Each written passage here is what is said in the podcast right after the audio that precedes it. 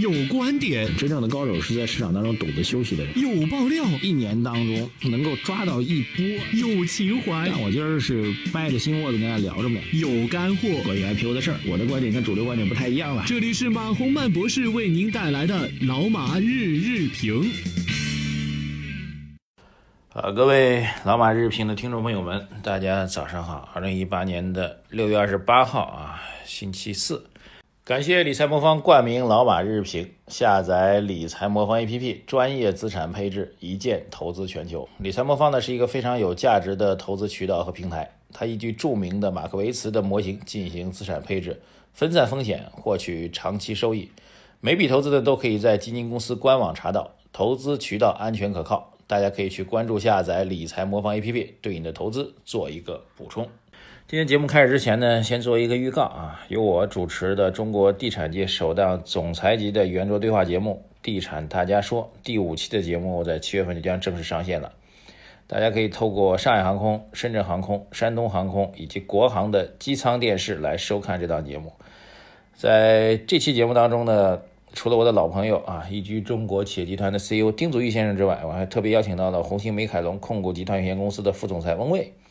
以及易居企业控股有限公司的副总裁于丹丹，我们一起来探讨的是文旅地产的趋势与投资。其实最近这些年呢，各大地产商呢纷纷布局文旅地产啊，比如红星美凯龙布局的优隐南山这个项目。文旅地产的黄金时代是否已经到来？房地产开发商又如何打造房地产二点零时代的精品文旅地产项目呢？我们在节目当中今后给大家做一下揭晓。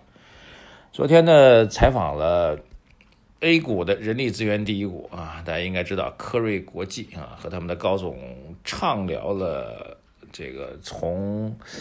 从这个节目开场之前的预热啊，到节目之后的这个工作餐吧，这个大概有两两两个三个小时啊，聊得还很开心啊。关于这次采访的一些核心内容。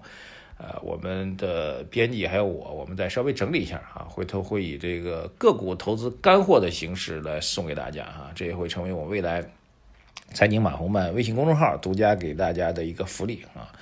呃，以后我每次采访完上市公司的董事长呢，我们都把相关的这个跟投资相关的干货啊，以及我所关注到的有趣的东西，我们会定期的以特别节目的形式送给大家啊，这个敬请期待，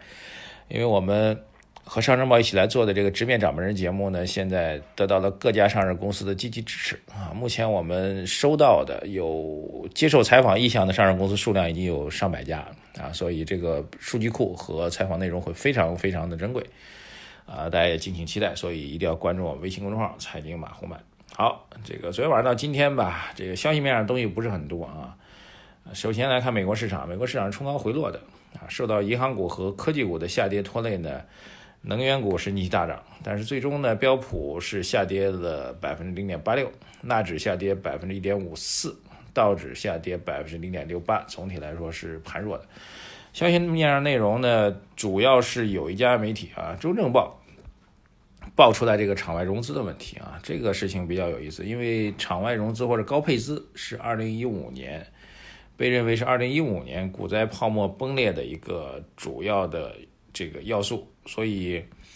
呃，场外配资呢，我们在二零一五年的所谓股灾调整之后呢，很多人认为已经不再存在了。但是没想到，中证报的消息告诉我们说，依然存在，而且存在幅度呢达到了呃一点三七，最高可以达到一点四倍啊，一点四倍。这样的话，市场波动大概一个涨停涨跌停板，一个跌停板吧，那么就可能存在这个斩仓的风险。所以这个市场呢就会出现。下跌刹不住，其实从二零一五年大家就会发现，一旦出现下跌或者上涨的势头啊，它上涨势头相对少一点。一旦出现确定性的下跌势头的话，这个跌幅一定要跌过头啊！一五年就是一个非常典型的案例，这是从一五年开始啊，史上未见的一个市场波动的状况。主要原因就是场外配资啊，包括股权质押。但是像股权质押的事情呢，其实监管部门一再打招呼之后呢，啊，据我了解，出现被强制平仓的比率是大幅度下降。啊，换句话说，能不平就不平啊，拖一点时间没关系。比如已经到了触发的平仓线啊，然后这个呃相关的金融部门、借款部门吧，还是要跟相关的上市公司股东去沟通啊，希望他们给他几天宽限啊，希望他们再去补足这个这个这个抵押品啊，然后呢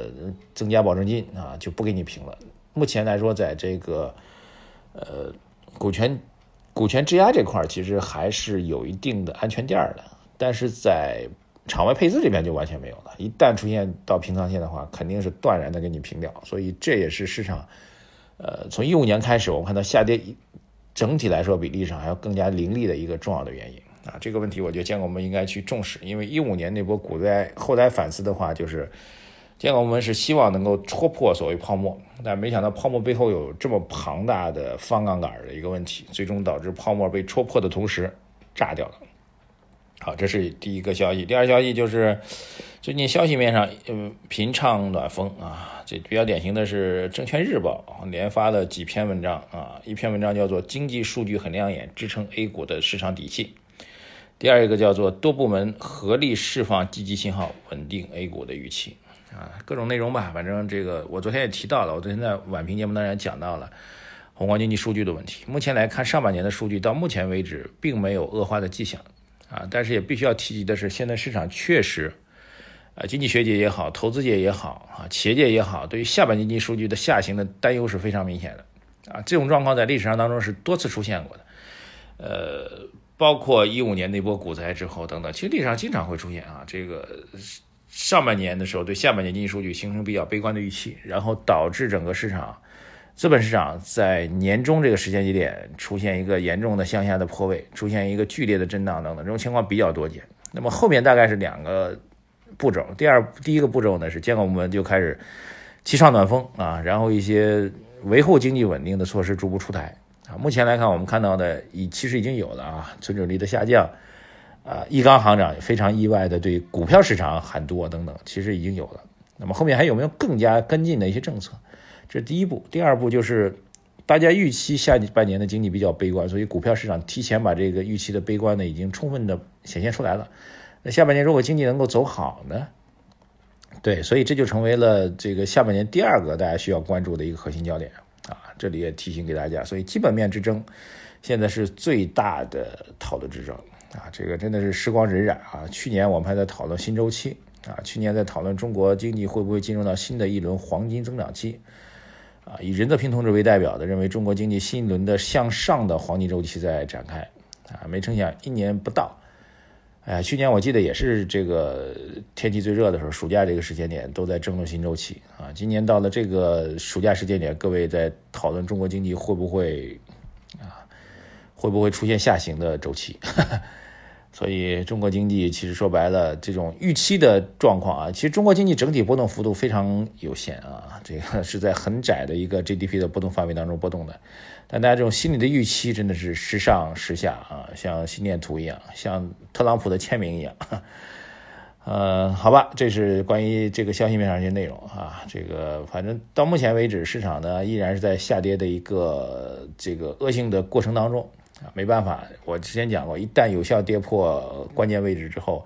向下必须要跌，向下的跌幅肯定是比较大的。啊，这是一个技术层面的问题，一个心理层面的问题。市场再次修复需要一点时间，但是我们同样在关注着，我们节目同样在密切的关注着基本经济基本面、政策面的积极变化的信号。一旦确立的话，会第一时间通报给大家。好，谢谢大家。我们关于上市公司董事长专访的投资干货，我们会用特别节目的形式推送给大家，各位敬请期待啊！所有的推送都只在微信公众号“财经马红漫”。谢谢大家，再见。